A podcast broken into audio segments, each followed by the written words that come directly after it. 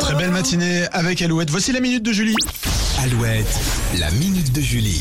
Et après le chocolat dans l'actu en plus tout à l'heure, eh bien on parle de fast-food dans la minute de Julie. Oui, et même du fast-food de référence, McDonald's. Oui, on les cite parce qu'en France, des choses sont mises en place pour coller à certaines valeurs, comme la fin de la vaisselle jetable depuis le 1er janvier.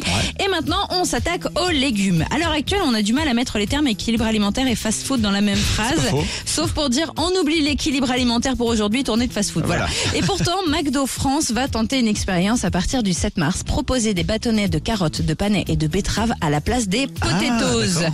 Une opération qui va durer 3 ou 4 semaines selon les stocks et euh, qui sera proposée seulement dans les menus, que ce soit adultes ou enfants d'ailleurs.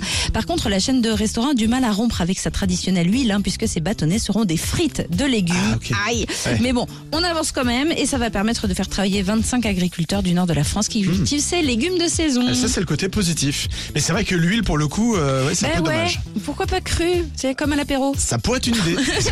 voilà l'apéro. Mais non, mais Allez, c'est vrai. Euh, Apéro chez McDo. Non mais les enfants, ils ont des bébés carottes ou des euh, tomates cerises dans leur euh, menu. Pourquoi pas les Ah, adultes bah, c'est pas une bonne idée. Mais c'est vrai. Exactement. Et ben ça sera à tester donc à partir du 7 mars prochain. Je vais les appeler. Merci Julie.